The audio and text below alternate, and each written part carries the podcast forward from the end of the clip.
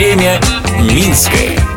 Привет! По столице прошлого, настоящего и будущего вы прогуляетесь вместе со мной, Людмилой Милославской.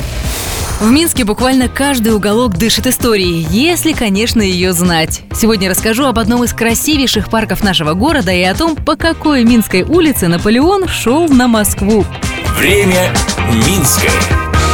В конце 80-х годов в Минске появилось то, что до сих пор называют шедевром ландшафтно-парковой архитектуры. Это Слепянская водная система. Она состоит из 14 искусственных водоемов и занимает площадь более 22 километров. И поэтому Слепянская водная система считается самым длинным парком города.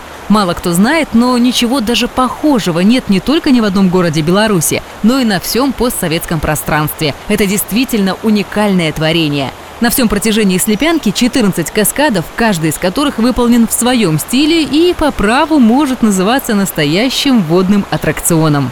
Один из самых впечатляющих каскадов на улице Филимонова. Я сейчас именно здесь и нахожусь. Когда строили Слепянскую водную систему, в этой части города планировали сделать зоопарк – Рядом идет улица Франциска Скорины, а 200 лет назад это была Смоленская дорога. Именно по этой дороге Наполеон шел на Москву. Шел себе и даже не подозревал, какая красота будет на этом месте через 200 лет. И, кстати, это только часть всего множества каскадов в самом длинном Минском парке Слепянской водной системе. Хотите увидеть больше? Приезжайте, пройдитесь по парку и увидите все это своими глазами. Сейчас там особенно красиво.